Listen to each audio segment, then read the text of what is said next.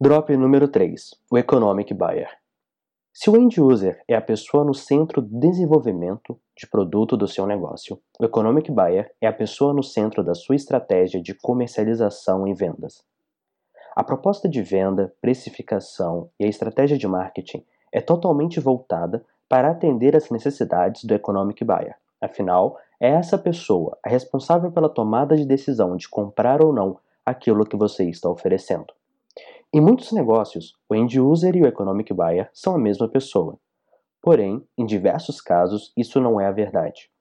Nós aqui já demos o exemplo do restaurante industrial, onde o end user serão os funcionários da empresa que não necessariamente serão as pessoas que tomarão a decisão de compra do seu produto ou serviço.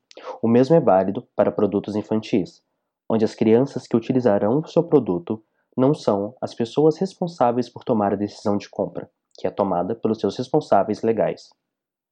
Entender e diferenciar a pessoa que irá utilizar o seu produto da pessoa que irá tomar a decisão de compra é fundamental para não cometer erros na hora de realizar o marketing e a proposta de vendas daquilo que você deseja comercializar no seu negócio. Seja um produto ou serviço, você deve sempre considerar quem é a pessoa dentro da DMU que tomará a decisão de comprar ou não aquilo que você está oferecendo.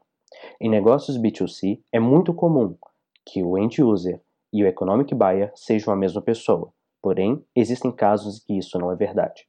Em negócios B2B, o número de vezes em que o end user e o economic buyer são pessoas diferentes é infinitamente maior do que em casos B2C.